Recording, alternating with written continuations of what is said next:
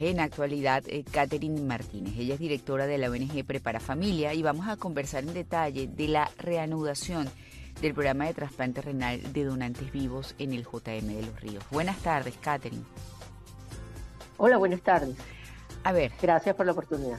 Ustedes como Prepara Familia han divulgado información importante y yo quisiera que me hicieras un resumen de lo que implica esto desde el punto de vista sanitario y de esas demandas que venimos haciendo desde hace tantos años con respecto a la donación de órganos en el país.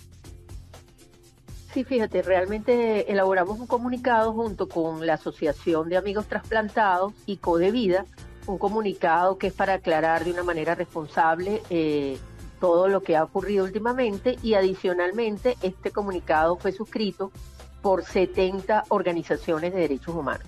Y en sí, eh, en resumidas cuentas, lo que realmente establece es que en principio por hacer una operación de trasplante de vivo a vivo, no podemos decir que está reactivado el sistema de procura de órganos, tejidos y células, porque realmente estamos hablando de una sola operación y eh, sería crear una expectativa muy grande a la población que está a la espera de una solución para su situación de, trasplante. Entonces, inclusive nosotros hacemos algunas exigencias, cuatro en concreto, que te las resumo.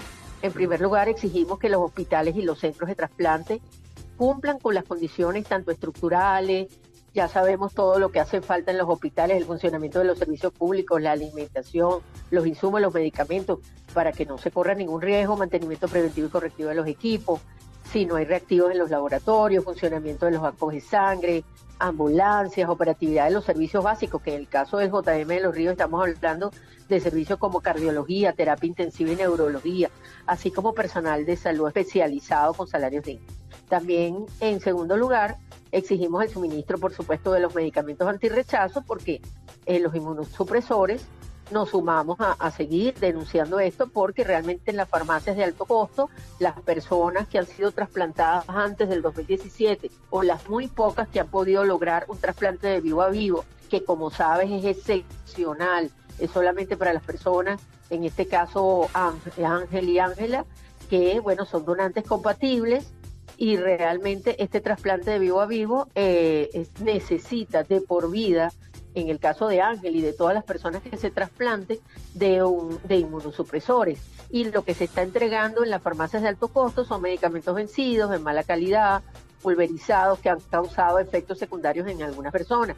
Y además eh, terminan las personas migrando a las organizaciones, llamándonos a las organizaciones de la sociedad civil desesperadas buscando los protocolos de inmunosupresores y eso es muy delicado porque no podemos seguir haciendo esto si no, no contamos con la garantía del Estado de poder acceder a estos protocolos.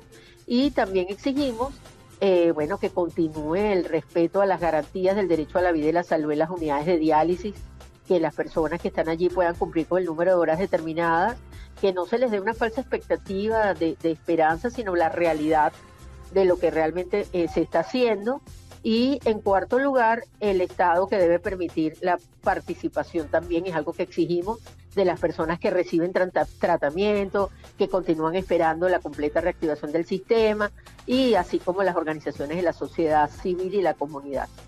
Bueno, muchísimas gracias, Catherine. Queda más que claro, yo no tengo nada más que agregar definitivamente. Esto está como para repetirlo todos los días todos los días. Sí, no podemos crear eso, falsas expectativas, sí. Exacto. Bueno, muchísimas gracias a Catherine Martínez, directora de la ONG Prepara Familia.